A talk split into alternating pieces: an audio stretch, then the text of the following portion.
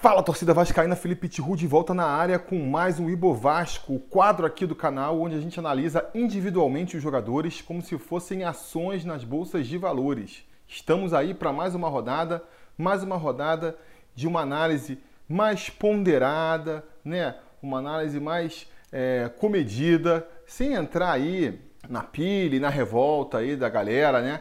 Como é, uma marca aqui do canal nesses últimos cinco anos. A gente sempre tentou ter uma, uma visão mais é, a longo prazo, né? mais ponderada mesmo, acho que é a palavra, né?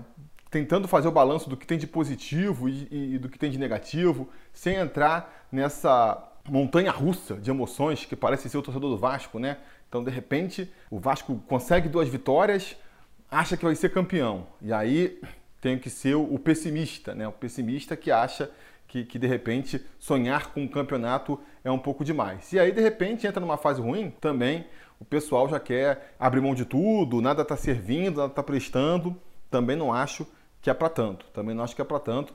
É, acho que me acompanha aqui no canal sabe disso, né? E não peço nem que concordem comigo, né? Que eu acho que eu sou o dono da razão, não. Acho que, inclusive, acredito que muitos de vocês acompanham aqui o canal sem concordar 100% comigo, pode até não concordar nada, mas tem um interesse de ver um outro ponto de vista sobre a situação. Né? Eu mesmo faço isso aí com muitos canais, é, não só do Vasco, mas de outros assuntos. Né? Eu gosto de saber opiniões diferentes sobre o mesmo fato, até para montar a minha própria opinião. O que não cabe aqui é, sinceramente, é até um pouco de infantilidade, eu diria. A galera que vem para me ofender, para, sabe, como se isso fosse mudar alguma coisa no, no que o jeito que eu vou falar. Vou, vou parar de falar agora o que eu penso, porque alguém que eu nunca vi na vida não concorda ou acha que eu não estou falando nada que faz sentido. Paciência, né? Paciência. Então, com esse ponto de vista, nós vamos começar aqui a nossa análise individual dos jogadores, mas antes, vocês sabem, né? A gente precisa fazer a parcial aí do Troféu Gato Mestre, a brincadeira que a gente faz aqui com os apoiadores do canal. Se você também quer se tornar um apoiador, é, vá lá no apoia.se barra sobre Vasco, ou então seja um membro aqui mesmo no YouTube. Você, dependendo da categoria, você pode concorrer aí a, a outros benefícios, né? Inclusive, nessa semana, se tudo der certo, nada der errado, a gente vai fazer aí é, a live do mês para trocar uma ideia com os, com os, inscritos e também sortear uma camisa do Sobre Vasco para os apoiadores das categorias contempladas, né? São as categorias ali que você é, ajuda com um pouco mais, você pode concorrer a uma camisa do Sobre Vasco.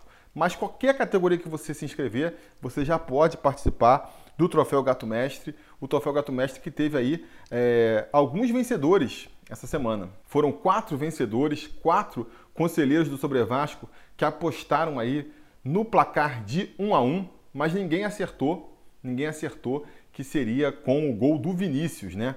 O Francisco Amorelli e o Nicolas Marins apostaram no gol do Cano, o André Luiz apostou no gol do Felipe Bastos e o Gabriel Braga apostou no gol do Miranda. Então, os quatro ganharam um ponto aí, né? Porque acertaram o gato mestre é, em conjunto. E aí, com essa nova pontuação, a gente vai ver aí que o Nicolas Marins, que já tinha um ponto, vai para quatro pontos, assim como o André Luiz também tinha três pontos, vai para quatro pontos.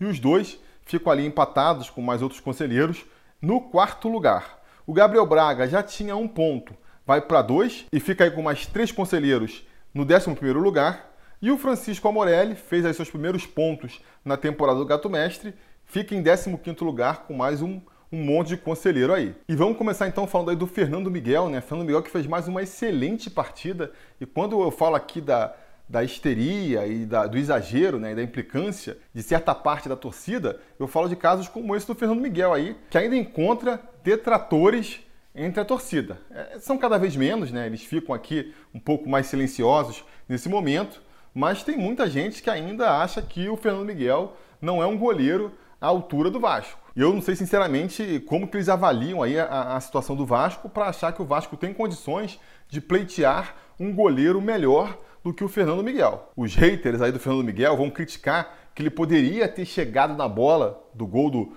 do Red Bull. Poderia, né? Com certeza poderia, mas eu risco dizer que se o Fernando Miguel fosse um goleiro que, que chegasse naquela bola ali, e ele não estaria mais no Vasco, estaria aí é, jogando na Europa ou talvez em outro clube mais engenheirado do Brasil. No Vasco, dificilmente ele estaria. A situação do, do Vasco financeira, acho que não permite, sabe?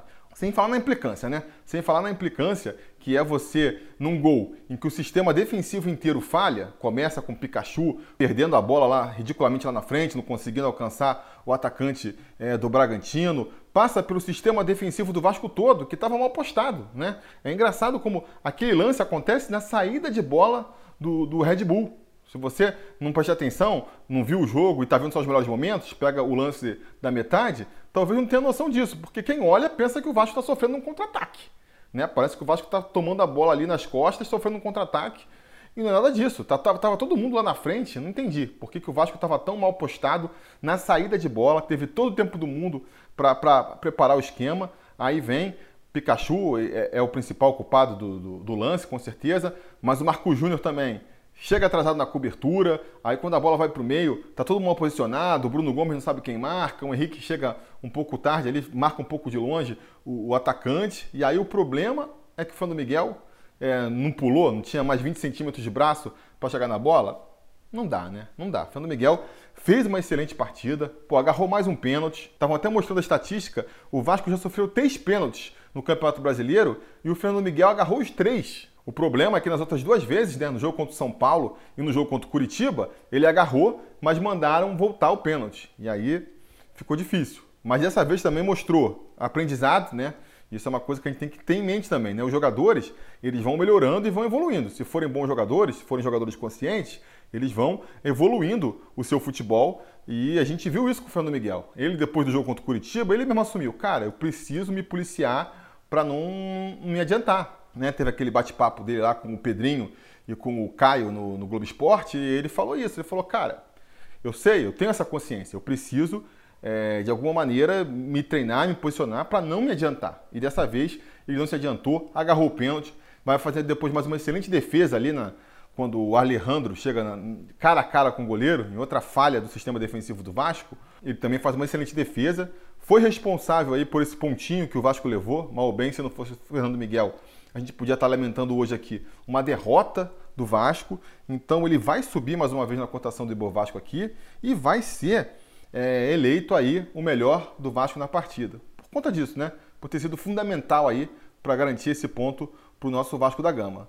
Do Fernando Miguel a gente já passa para o Pikachu e aí já vou falar logo aí para os mais ansiosos. Eu vou é, diminuir a cotação do Pikachu, porque eu acho que ele está realmente caindo de produção. Eu sempre defendi aqui que o Pikachu ele não vinha comprometendo muito nos jogos, mas de um tempo para cá começou a comprometer, né? No pênalti que ele fez contra o Curitiba, contribuiu demais, né? Contribuiu demais. Por mais que, por mais que é, vale aqui fazer a, a, lembrança de que o Arrascaeta fez um lance muito parecido no jogo contra o Palmeiras, o Arrascaeta do Flamengo, e não foi nada, não teve VAR. Então, assim, é o que eu vim comentando aqui. Não que eu acho que foi errado o pênalti marcado para o Curitiba, se é assim, tem que ser. Eu acho que o Pikachu errou naquele lance, foi garoto de fazer. Agora, o VAR precisa de coerência, o VAR precisa de isonomia. Ele tem que fazer os mesmos critérios para todo mundo. Se é, o toque no ombro do Pikachu aqui, que pô, foi fraco, dá para ver no lance que foi fraco, nem desestabilizou o atacante é, foi pênalti, então a gente te, tem que ver nos outros jogos aí, não é implicância com o Flamengo, nem com X, nem com A. É só uma questão aqui de querer ver os mesmos critérios sendo aplicados com todo mundo, porque o lance foi bem igual, cara. O Arrascaeta claramente estica o braço e põe ali no corpo do adversário dentro da área. Foi fraco? Foi fraco que nem do Pikachu. E não foi pênalti, nem precisou de VAR para assistir. Então, essa falta de coerência aí é que a gente tem que pedir, né? E aí ele fez, voltando aqui meu raciocínio, então ele errou naquele lance lá e foi de novo, né, protagonista do gol do adversário, porque é, eu acho que foi um erro coletivo geral. Acho que a defesa deu pane ali, não sei, estava acomodada, achou que o, o, Red Bull fosse tocar a bola para trás, não fosse sair na corrida depois do gol. Acho que rolou uma dormida de todo mundo naquele lance, mas quem errou mais ali foi o Pikachu, né? Se ele mata a jogada no lance ali logo no começo, fazendo uma falta que fosse, não ia ter gol. É meio parecido com aquele lance que a gente sofreu o gol do Botafogo na Copa do Brasil, que também achei que foi assim uma, um erro de posicionamento da defesa de forma geral, mas o principal culpado para mim foi o naquele, naquela jogada o Marco Júnior, né, que deu o bote errado ainda lá no meio campo. E o pior é que não foi o único lance, né? O Pikachu, depois desse lance do gol, ainda vai perder ridiculamente na corrida para o Tubarão, que é o atacante do, do, Red Bull, mais uns dois ou três lances, a ponto do, do Ramon se ver forçado a substituir o jogador. Então, assim, realmente caiu no nível e por conta disso vai também ganhar o troféu aí de pior da partida. Mais uma partida muito ruim do Pikachu.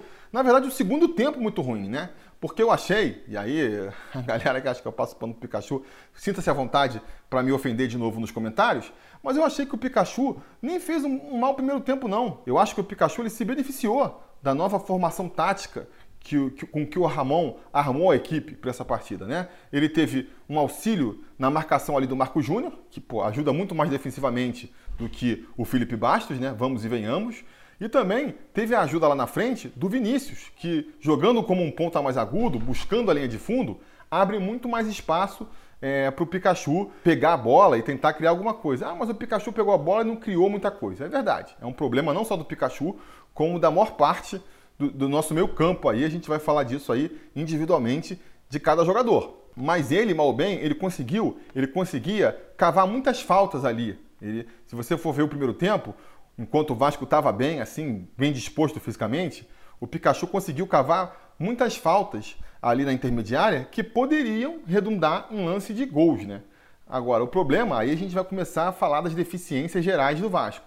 O primeiro problema, perdemos é, bons cobradores de falta, né? Sem o Benítez em campo e com a saída do Felipe Bastos e do Bruno César, que ninguém está lamentando aqui, ninguém está com saudade, a verdade é que a gente perdeu é, bons cobradores. Então a gente vai ter uma falta da intermediária que o próprio Pikachu sofre no primeiro tempo e ele mesmo vai cobrar e cobra muito mal. E no segundo tempo, quando ele sai, sobra para quem cobrar a falta? O Henrique, também é outro jogador que, pô, só cobrou aquela falta por total falta de opção no Vasco, né?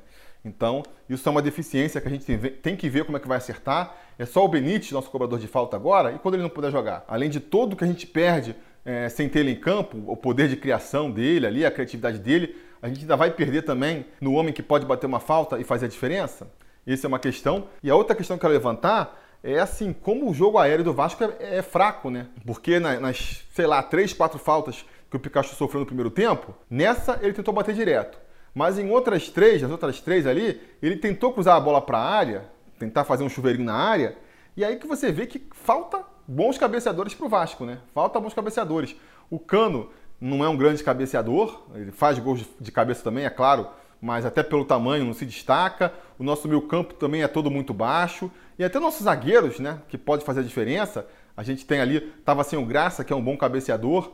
O Leandro Castanho também faz a graça dele, mas não chega a ser um goleador, né? Então, assim, é mais um recurso que o Vasco não tem. A gente acaba identificando isso, né? Até por conta disso, eu acho que o Ramon, o time do Ramon, acaba optando muito pelos escanteios curtos. Porque por mais que a gente fique torcendo aí, ah, joga a bola na área para ver se sai alguma coisa, a verdade é que com esse time do Vasco é muito difícil. É muito mais fácil para a zaga adversária sair por cima, porque é um time baixo e que não tem essa característica né, do cabeceio. É mais um problema e é mais uma fraqueza aí é, ofensiva do nosso Vasco que tem que também, não sei, não sei como que o Ramon vai resolver, né? É difícil também de você botar na conta do Ramon porque, cara, o que você vai fazer? Como é que você faz para melhorar isso sem abrir mão de outras coisas? Complicado. Problemas que o Vasco tem que não são de simples solução, na minha opinião. Mas enfim, apesar de ter, feito um esquema tático ali que poderia ter beneficiado o Pikachu, que até melhorou um pouco a vida para o Pikachu nesse primeiro momento, o Pikachu não se ajuda, né? O Pikachu não se ajuda, não, não chegou a criar grandes chances enquanto o time estava bem. E depois, quando o time começou a cansar, de maneira geral, e ele também, aí começou a ficar mais evidente as suas fragilidades que foram ser escancaradas no segundo tempo, que nem a gente já comentou e por isso aí o troféuzinho de pior em campo pro Pikachu. Do seu lado, o Miranda também não teve um grande dia, né?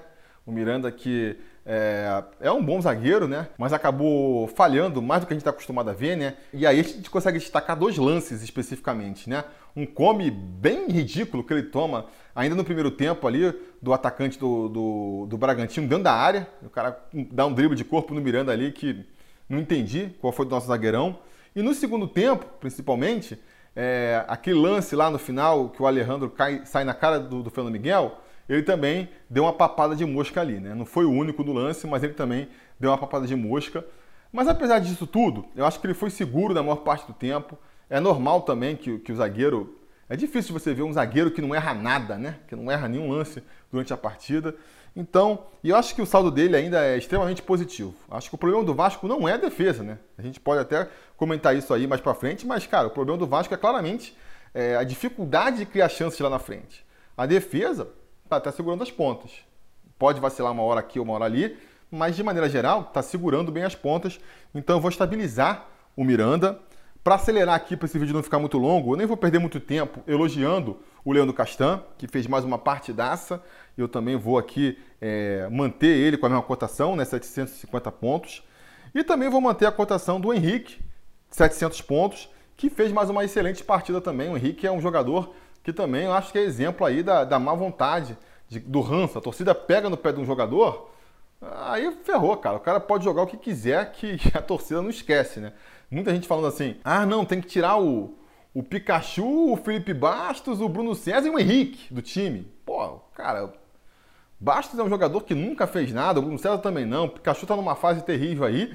E o que, que o Henrique tá fazendo aí no meio? Ah, não, mas o Henrique ele não apoia.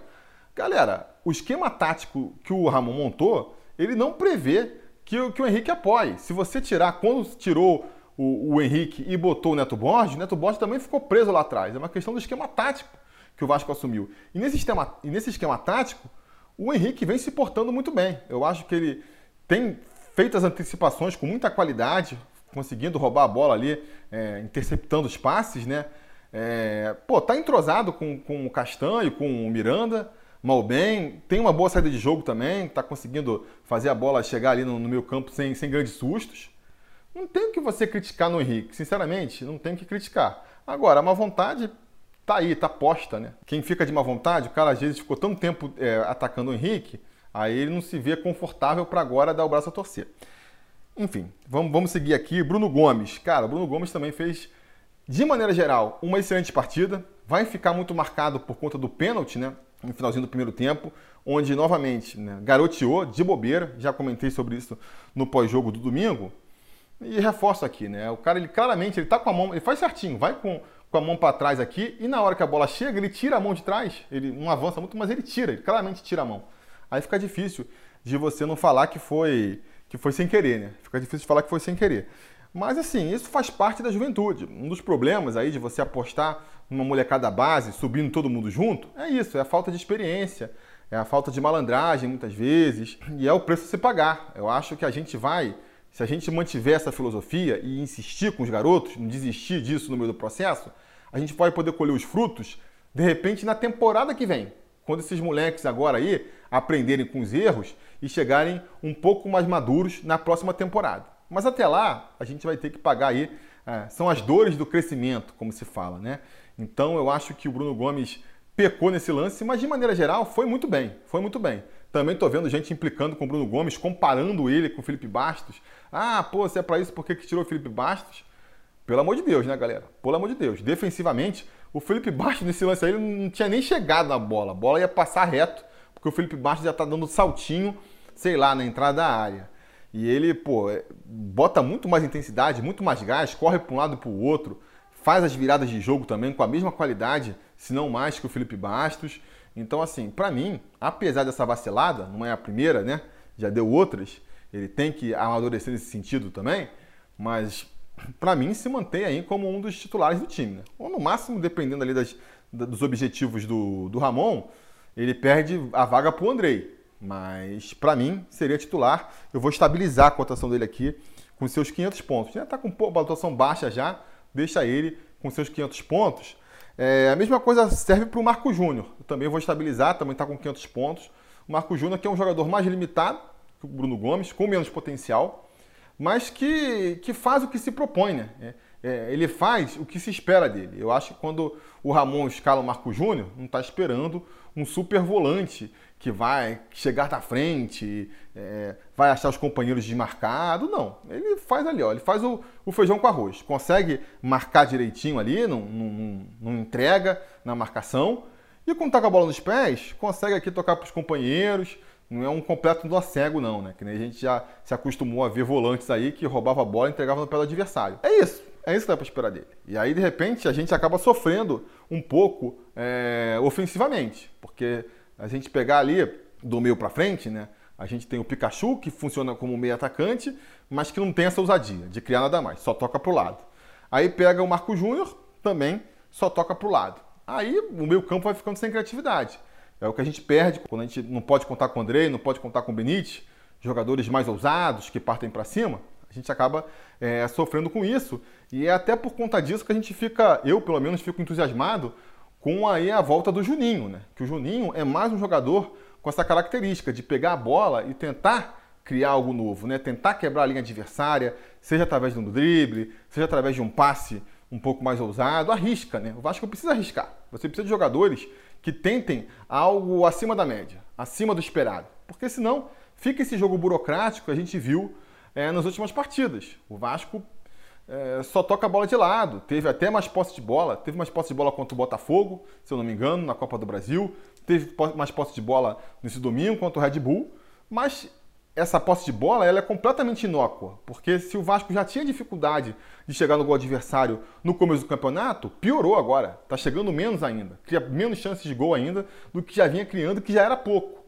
É, e aí, esse é o grande desafio do Ramon, né? Como é que ele vai fazer para melhorar ofensivamente o time do Vasco? Para mim, muito mais do que resolver defensivamente, que eu acho que está arrumado, é, é ofensivamente que, que fica o desafio do Ramon, né? Como é que faz esse time criar mais lá na frente. E nesse sentido é que o Juninho aí pô, pode fazer a diferença. Você é, pega o Juninho, bota do lado do Andrei, bota do lado do Benítez, quer dizer, três jogadores que tem essa, essa característica aí de, de tentar surpreender a defesa adversária, criar um lance por conta própria, de repente a gente já consegue criar mais lances de gol lá, a fazer a bola chegar mais limpa para o cano lá na frente, que a gente sabe que ele resolve. Então eu fiquei bem animado com essa atuação do Juninho. Para mim, eu fiquei na dúvida, né, entre ele e o Fernando Miguel para ver quem dava o troféu de melhor jogador da partida. Acabei dando pro Fernando Miguel porque acho que ele foi mais decisivo, mas o Juninho foi a grande surpresa ali da partida, né? É, com certeza é, veio machucado, mas voltou muito bem. Mostrou porque o Ramon confiava muito nele. O Ramon é, sempre depositou muita esperança no Juninho e tão logo se resolveu a questão ali da, da renovação dele, já aproveitou o Juninho de novo. Então eu tenho muita esperança de que a gente veja aí o Juninho conseguindo uma vaga nesse time titular. Né? Deu assistência para o gol, vale a pena lembrar também, né? O gol do, do Vinícius vem com assistência é, do Juninho. Então eu vou subir aqui a cotação dele, que estava até baixa, ele estava com 500, né? Não tinha sido avaliado direito ainda aqui no nosso Ibovasco, vai subir para 550. Indo para o ataque, vou aproveitar para falar logo do Germancano, né? Até porque tem pouco para falar dele, tem pouco para falar. Mais uma vez a bola não chega nele, a bola está chegando cada vez menos nele, e aí fica difícil dele aparecer na partida. Ele até tenta sair para construir a jogada, mas não é isso que a gente quer ver ele fazendo em campo, né? A gente quer ver ele finalizando. E isso ele fez só uma vez. Ele tem dois lances do, do, do cano na, na, partida, né? Lances mais agudos, mais perto do gol. A cabeçada que ele vai dar logo com dois minutos, que foi a, a, a melhor chance do Vasco na partida, fora o gol, né? É, e vai ter depois um lance que ele recebe a bola na intermediária e tenta ali ainda cortar para criar um espaço para o chute, mas está muito cercado de zagueiros. Fora isso, eu acho que num elenco é, tão novo, né, tão jovem, tão inexperiente quanto o time do Vasco, é, o papel dos veteranos é muito importante. Então a gente tem ali o Castan, que lá atrás ele faz esse papel, cumpre esse papel, é o grande veterano para organizar o time defensivamente e a postura do time na defesa. E nossa a referência lá na frente para organizar um pouco o ataque é o Germancano. E até é, uma curiosidade assim é, é, que no primeiro tempo ele tem um lance lá de um cruzamento na área, que você vê que a bola passa, e o Germancano fala para o Vinícius: Vinícius, cara, você tem que fechar mais junto, cara. Quando a bola vem do outro lado, você tem que aparecer aqui para fechar. E aí no segundo tempo, o gol vai sair justamente com o Vinícius fazendo isso, né? Fechando ali, indo para dentro da, do, da área para o cruzamento do Juninho, né? Então eu vou estabilizar aqui o Germancano, não tem muito que, o que falar sobre ele, né? Um jogador importante, mas que não está conseguindo encontrar seu jogo nesse esquema tático aí do Ramon. E vamos passar já para o Vinícius, que eu achei que fez uma excelente partida. Também, de novo, né? Muita gente criticando o Vinícius, porque ele é fominha, porque não sabe finalizar, porque, sei lá, e galera, sempre vai, a gente sempre vai conseguir achar. Vocês querem criticar? Vai ter todo mundo aí, o próprio Germancano, o Benítez, o André, vocês vão achar motivo para criticar. Não tem jogador perfeito no Vasco, não tem. Agora, dentro das possibilidades que o Vasco tem, dentro dos jogadores que, que tem no elenco do Vasco, para mim o Vinícius ele traz uma qualidade para o time, uma qualidade até tática. Porque, como eu falei no primeiro tempo, o fato dele ir na linha de fundo, né, ter o drible e a velocidade, já obriga o adversário a botar um cara mais colado nele. E isso automaticamente já abre mais o meu campo. Já abre mais o meu campo. Mesmo que no final lá ele chegue e acaba se não conseguindo criar nada de mais objetivo, falta objetividade, falta uma visão de jogo, eu acho difícil do adversário deixar ele solto. Ah, não, deixa ele lá que ele se enrola sozinho. Acho difícil, acho difícil. Então, ele já automaticamente obriga ali, ó, um marcador a abrir. Então tem essa importância tática, né? E por mais que erre eventualmente, vai errar mesmo, ainda assim foi muito importante. O gol é dele, né? Não custa nada lembrar. E o passe também para o gol do, do Thales no primeiro tempo, que ele estava um pouco adiantado, é do Vinícius também. Então, assim, é um jogador que amplia possibilidades para o Vasco.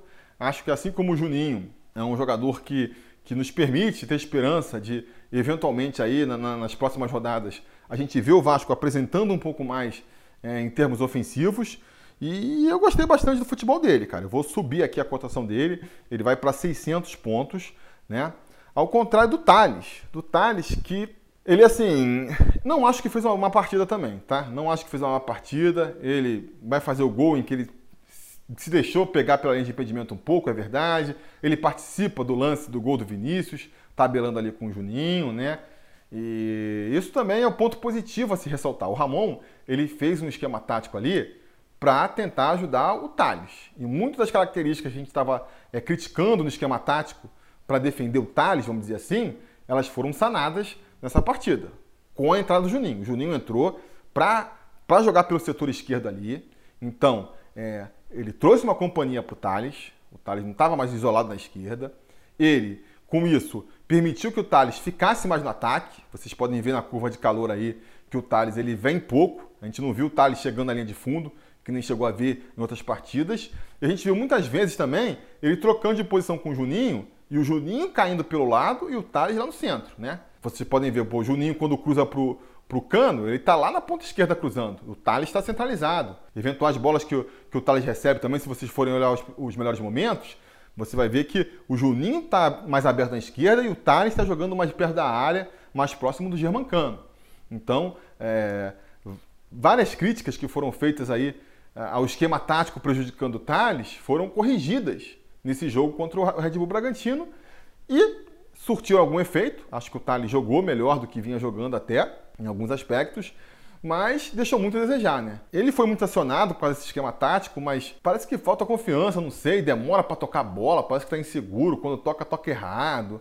Então, assim, na minha visão, a minha expectativa sobre o Thales, ela vai decaindo um pouco, né? Que nem eu disse, pro Thales de 2020, talvez tenha sido até uma boa partida do garoto. Pro Thales, que a gente conhece, que a gente aprendeu a admirar em 2019, ainda está muito abaixo.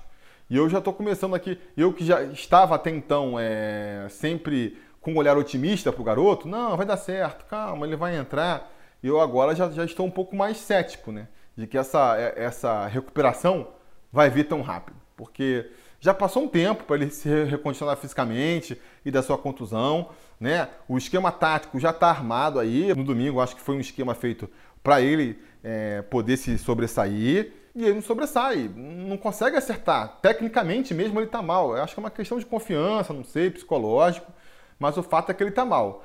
Não acho que ele tem que ser barrado, aí vai ser muito uma questão que eu já falo em outros setores também. Não acho que existe hoje um substituto para o Thales, que você tira e bota outro ali e você tem a certeza de que vai render, que vai jogar melhor. Ele está um pouco, está decepcionante. Para mim, está me decepcionando assim. A gente já está chegando em outubro aí e ele não consegue engrenar a temporada.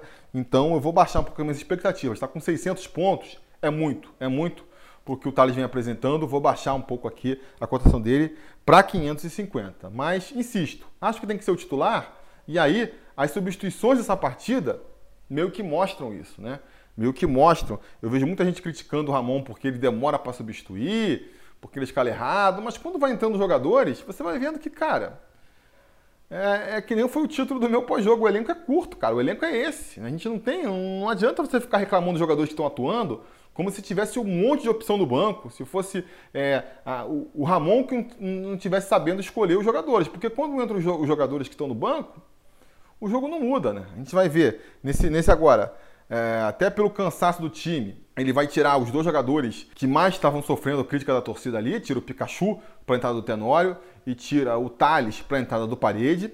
E o time, ofensivamente, continua apresentando zero. O problema é, principal do Vasco, que é ofensivo, continua sendo zero. A, a, minha questão sobre o Pikachu, que eu usei várias vezes para defender a titularidade, a titularidade dele, para mim, se confirma nessa partida. Acho que a galera tem aí uma boa vontade com o Caio Tenório, que bom que tem. Eu também tenho, né? Vocês vão ver, ele tá com 600 pontos na, na cotação, porque quando ele entrou, para mim surpreendeu. Não comprometeu, e por isso foi subindo na cotação, está com 600 pontos. Eu vou manter ele com 600 pontos, porque eu acho que ele mais uma vez não comprometeu.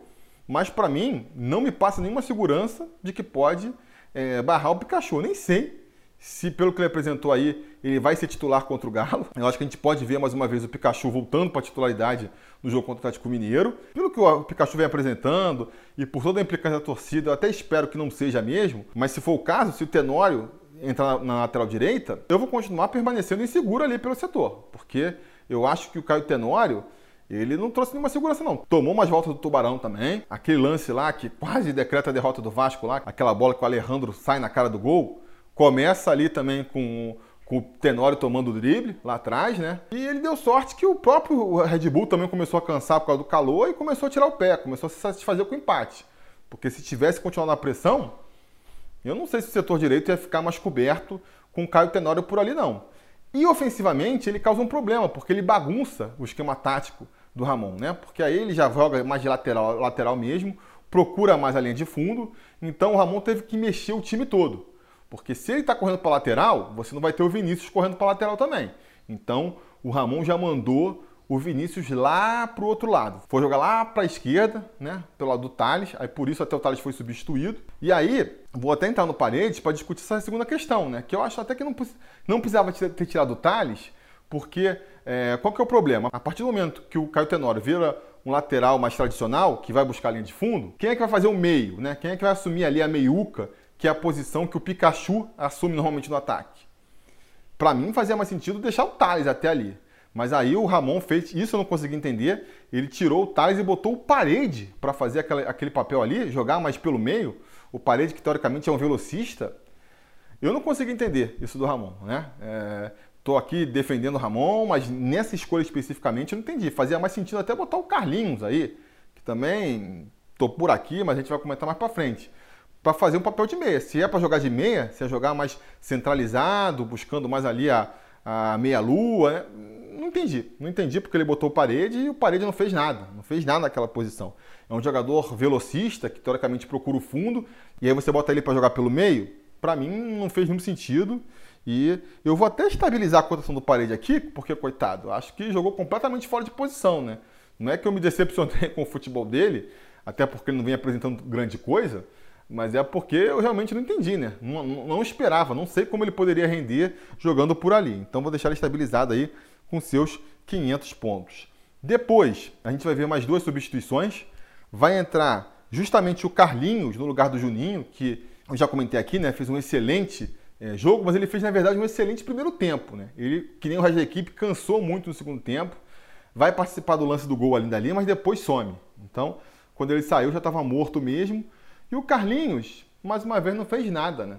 E o Carlinhos é, uma, é um jogador que a galera tá, tá botando muita expectativa aí e uh, se envolveu nessa polêmica agora no meio da semana, que ele fez um comentário no, num post do, do Cláudio Vinck que ele estava indo lá para Portugal, meio que insinuou que estava indo, e a galera já meio que falou que ele estava inconformado com a reserva.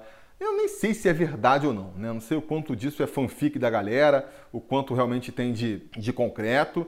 Mas, de qualquer maneira, fica aqui o meu, a, o meu comentário de que, pô, não faz nenhum sentido, não faz nenhum sentido Carlinhos, que não fez nada, nada com a camisa do Vasco ainda, meter essa bronca de que tá insatisfeito, né? Tá insatisfeito com o seu próprio futebol, eu espero, porque não tá jogando nada. Não fez nada no Vasco ainda que legitimasse a titularidade. Ah, não, mas ele tá com raiva porque ele é banco do Bastos. Amigo, primeira coisa, se você é banco do Bastos, você devia estar tá animado. Porque é muito mais fácil você barrar o Felipe Bastos do que você ser banco do Benítez e barrar o Benítez, né? Vamos e venhamos. E depois, ele está sendo banco do Bastos, mas o Bastos não jogou nesse domingo, por exemplo, e ele não foi titular. Ele perdeu a vaga ali para o Juninho, não sei, para o Marco Júnior. Na, contra o Curitiba, no domingo passado, ele também, o Bastos também não começou titular e o, o Carlinhos também não começou titular. Então, assim, é porque ele está apresentando muito pouco futebol, né? Você está insatisfeito? Entra em campo e come a bola. Ele está tendo as oportunidades dele para jogar aí. O Vasco jogou 11 jogos no Campeonato Brasileiro, bota mais 3 da Copa do Brasil. São 14 jogos que o Vasco fez aí dentro do segundo semestre. Desde que ele chegou, ele, ele entrou em 8. como titular ou durante jogos, entrou em oito. E não está apresentando nada. Fez uma assistência ali pro Ribamar no jogo contra o Ceará, uma graça ou outra ali, mas muito pouco, né? Muito pouco. Eu tava até de boa vontade com ele ali, mas depois dessa notícia fica até uma, uma certa bronca do cara. Nessa história aí, se foi desse jeito que aconteceu mesmo, cara, eu não dou nenhuma razão pro Carlinhos. Quem é Carlinhos na fila do pão para ficar mandando essa bronca, né? Ele até agora, nessa segunda-feira, saiu aí uma postagem dele no Instagram ah, não, eu, eu faço as minhas decisões, eu banco, estou muito feliz no Vasco, meio que tentando ali é, se justificar da besteira que ele fez, mas eu não vou esquecer aqui não. Vou aqui, ó, ele está com a cotação muito alta, 600 pontos, né? Fui muito benevolente com ele até aqui, vou dar uma baixadinha de bola nele. Vai para 550 pontos, vai cair aqui no Ibovasco. Os outros jogadores que entraram, cara, não vou nem comentar muito, né? O Catatal entrou no lugar do Vinícius, não fez nada, também vai assim reforçar a minha tese de que o elenco é curto, o elenco é curto, o Catatal entrou bem, conseguiu seu espaço na rotação, teve mais uma chance no domingo, parabéns para ele, acho que merece mesmo, acho que ele pode ser útil sim, mas não vai ser a salvação da lavoura. Não vai ser ele que vai resolver, por exemplo, o problema do Thales. Ah, barra o Thales e bota o Catatal? Não acho que vai funcionar. Então vou estabilizar aqui o Catatal com seus é, eh, 600 pontos, né? E a mesma coisa serve para o Ribamar. Entrou mais no final da partida ainda, não dava para cobrar muito dele, mas o Ribamar todo mundo já conhece, né? É isso aí. Ninguém espera que o Ribamar é que vá mudar o, o, o, time do Vasco, né? A postura ofensiva do Vasco. Ele pode até fazer um gol ou outro ali, dependendo da circunstância, mas mudar a cara do time, acho que ninguém espera isso. Então vou estabilizar também o Ribamar e vou também estabilizar aqui o Ramon, né? Pode aí deixar o Ramon com seus 550 pontos. Porque eu acho, cara, que ele está tentando. Eu não concordo com todas as atitudes do Ramon. Eu acho que eu faria coisas diferentes, acho que todo mundo faria. Agora, começar a pegar o Ramon para Cristo, que não está funcionando, o time não está funcionando por causa do Ramon, peraí, né? O time, mal ou bem, está lá na quinta colocação ainda por causa do Ramon. O Ramon deu uma mexida nesse time, esse time estava completamente entregue com o Abel, ele fez uma proposta de jogo que funcionou durante um tempo, agora não está mais funcionando. Mas ele está se mexendo também, cara. Ele está fazendo esquemas táticos diferentes na medida do possível. O Vasco não tem tempo para treinar também, né? Tá uma maratona de jogos, você não, não dá. A galera tá sugerindo, ah, pô, volta pro 4-4-2, não, joga com três zagueiros. Como é que o cara vai me jogar na, numa quinta-feira num, num 4-3-3 ali, com dois pontos abertos, e vai aparecer depois no domingo com três zagueiros? Aí se o time ficar perdido, toma um vareio, aí a mesma galera que tava falando que tinha que jogar com três zagueiros já vai cair de novo em cima. Então, assim, é, os ajustes eles têm que ser feitos aos poucos, mal bem. E, e, o Ramon tem tentado. Ele já tentou fazer um esquema com atacantes mais lá na frente para ajudar o Cano, né? Contra o Botafogo na Copa do Brasil, isso ficou bem claro, mas já tinha tentado isso antes. No domingo agora, contra o Red Bull, ele aproveitou que barrou o Felipe Bastos e fez um esquema já um pouco mais diferente, né? Aproveitou que não tinha o, Benítez também para fazer um esquema sem um cara no meio, né? Necessariamente, botando o Juninho para ajudar mais ali o Thales e o Marco Júnior na direita para ajudar mais o Pikachu e o Vinícius. Então, assim, ele está tentando, está tentando. É, vamos ver. A mesma questão da barração dos jogadores aí é o que eu venho falando. Não é como se o Vasco tivesse um monte de opção. Ah, o Pikachu tá uma draga? Dá. Mas não é como se o Vasco tivesse, pô, três opções de lateral direito para botar no lugar. O Thales está mal? Tá mal, mas também não tem muita opção no banco. E, cara, assim, na hora de você gerir elenco, é, administrar pessoas, não é tão fácil assim. Você, na hora de barrar um cara para testar outro, na hora de você mudar um esquema para botar outro, você tem que ter uma, uma convicção de que vai dar certo. Essa coisa de que a torcida fala de que, ah, Testa aí, se não funcionar, volta. Você testa aí, não dá certo. Primeiro que você já vai tomar a pedrada de quem falou para testar, né? Porque testou, não funcionou, a galera vai esquecer que ela mesma sugeriu aquela mudança. E segundo, de repente você vai botar o outro que você tirou para testar, já não volta igual, já volta na bronca, e nessa você começa a perder o elenco. E um treinador, principalmente um treinador novo, jovem, que está ainda conquistando seu espaço e a sua moral, ele não pode se dar esse luxo, entendeu? A galera também está na bronca aí, porque ele falou depois da partida que, que o time se comportou bem. Pô, vocês queriam que, o cara falasse o quê? A torcida já está descendo o malho no time, já está criticando metade do time. É Tais, é Pikachu, o Henrique, o Marco Júnior, só para ficar no que a galera correta mais, Bruno Gomes corretaram também. Ah, tá todo mundo já descendo o pau. Os caras estão sabendo disso. Estão vendo o jogador não está fora das redes sociais, né? Os caras mal ou bem chegam neles. Aí, depois da partida, você quer que o Ramon vá e se junte ao coro e malhe eles também? O que, que o Ramon vai ganhar com isso? que, que o Ramon vai ganhar descascando publicamente os seus jogadores? Só mais antipatia dos jogadores. E aí, ó, a cerca ali que já tá mole, para os jogadores é, fizer, fazerem um corpo mole e derrubarem o Ramon de vez, não custa nada. Não custa nada. Então, amigo, pô, é reclamar do Ramon, porque ele falou depois da partida que, que achou que o time se comportou bem, gostou da atuação dos jogadores, eu acho um exagero. Acho um exagero. Eu acho que, insisto, né? É, não entendi o parede, principalmente, achei uma mudança ruim. Também faria minha mudança. Eu acho que se você pegar cada torcedor do Vasco, cada torcedor faria um time diferente, com jogadores diferentes, com esquemas táticos diferentes. Mas a gente tem que confiar do Ramon, cara. Até porque, até porque não tem nada muito melhor no mercado. É a mesma coisa que fala dos jogadores, serve para o técnico. Não ache que se o Ramon cair hoje, amanhã o Vasco vai necessariamente trazer um técnico melhor. Grandes são as chances de trazer um técnico igual ou pior ao Ramon. E depois, aí vai de novo na, na expectativa que eu comentei aqui, né? Quando o Ramon foi contratado, a galera aplaudiu. Eu não sei o que, que a galera estava imaginando, que havia um Guardiola. O cara nunca treinou nenhum time da Série A, nem de Série B, nem nada disso, só pegou uns timinhos lá de, das divisões mais abissais. E aí, a primeira oportunidade dele no Vasco, a galera achava que ele já ia, pá, deslanchar virar o, o, Guardiola brasileiro. Criou uma expectativa muito alta, né? E na época eu falei, cara, a missão do Ramon é difícil.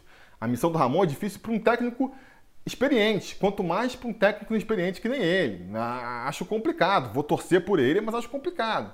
E a galera, não, vai funcionar, o que você está falando, deixa de ser pessimista. Aí ele atinge essa expectativa lá no alto, a galera já vai lá para baixo. Ah, não, então ele é um burro, é um covarde, tem que ser demitido. Menos, né, galera? Aí agora eu que falei lá no começo que eu não concordava com a escolha do Ramon, que achava que, que era uma escolha arriscada, tenho que vir aqui passar pano pro Ramon. Porque se já pegou o Ramon, se já escolheu por esse caminho, vamos por ele agora. O técnico que trouxe agora não vai ter o tempo que o Ramon teve ali para poder conversar com a equipe, o tempo para preparar o time. Então, assim, a escolha foi feita. As escolhas que, que são feitas no futebol, elas elas estão pagas na frente. Não é videogame que você troca agora e a mudança vem sem consequência. Não tem jeito. Então, é, pode ser, eu até arrisco dizer, que o Ramon não vai terminar esse campeonato. Porque do jeito que o Vasco está é, tá armado politicamente, e pressão de torcida, uh, e expectativa de torcida em relação ao que o elenco que o Vasco monta pode entregar, isso faz com que. É, qual foi a última vez que o Vasco teve aí um, um treinador completando as 38 rodadas do Campeonato Brasileiro, né, da Série A? Acho que foi o, o Renato em 2006, se eu não me engano. Então, quer dizer, já estamos falando aí de 14 anos. Não é coincidência não é azar, é uma coisa estrutural mesmo, é um esquema, um problema estrutural do Vasco que faz com que o, os treinadores não consigam é, ter um trabalho muito longo. Mas é, acho que tem que insistir, até porque se por conta desse, dessa questão estrutural, se tira o Ramon agora, pode ter certeza, o técnico que vem no lugar dele também não termina o campeonato, também não termina o campeonato. Então é isso, né? É, com isso a gente termina aí essa análise, mais uma análise gigante. Eu todo dia venho aqui querendo fazer o Ibovasco curto e não consigo. Não consigo, fico com esses vídeos gigantes aí que, que acabam tendo uma audiência menor. Paciência, paciência. O índice Ibovasco, então, que na semana passada, na rodada passada, era de 543, se mantém com 543, né? O time estabilizou né, nesse rendimento baixo. Espero que nos próximos Ibovasco a gente veja o time voltando a, a surpreender e com isso o nosso índice Ibovasco ele volte a subir aqui, né? O nosso top 3 e top menos 3 dos jogadores que atuaram é, também não tem grandes mudanças, né? O top 3, sem o Benítez aí para comandar a fila, vai ser assumido pelo Castan, com 750 pontos, né? Adquiridos a menos tempo, que é critério de desempate. O Cano vem logo em seguida com os mesmos 750 pontos, né? Mas, que nem eu falei, no, em segundo lugar nos critérios de desempates. E fecha a fila aí o Henrique, com seus 700 pontos, o terceiro no nosso top 3 entre os que atuaram ontem. No top menos 3, com a saída do Bastos, o Pikachu ele nada de braçada, é o primeiro colocado com 350 pontos. E depois tem um empate triplo aí, né? Vai ter Marco Júnior, Bruno Gomes e Parede com 500 pontos. E aí nos critérios de desempate aqui, né, que são os que estão com essa pontuação mais tempo, o que caíram em vez de subir, né? Se você sobe, você fica mais para trás. É, enfim, Vai ter o Marco Júnior ficando em segundo lugar, com 500 pontos, e o Bruno Gomes ficando em terceiro, com 500 pontos também, o nosso top menos 3. Então é isso, galera. Espero que vocês tenham curtido aí. Desculpa o tom de desabafo aí, né? Principalmente para quem chegou até aqui o final desse vídeo, que é a galera com certeza aí é, mais fã do canal e que eu sei que entende aí o meu ponto de vista. É, enfim, é isso. Essa semana eu quero voltar ainda com a live do canal na quarta-feira, se tudo der certo. E talvez mais um videozinho comentando sobre a situação do Vasco antes do preleção sobre Vasco para a partida de domingo. Enfim, a melhor maneira de vocês saberem da programação é dando like, se inscrevendo no canal, comentando aqui embaixo, que é para o YouTube saber que vocês querem ser informados quando tiver novidade por aqui. Beleza? Tá combinado? Então tá combinado. A gente vai se falando. A realização desse vídeo só foi possível graças ao apoio inestimável dos conselheiros do Sobre Vasco. Ajude você também ao Sobre Vasco continuar no ar, se tornando um apoiador em apoia.se barra Sobre Vasco ou sendo um membro do canal aqui no YouTube.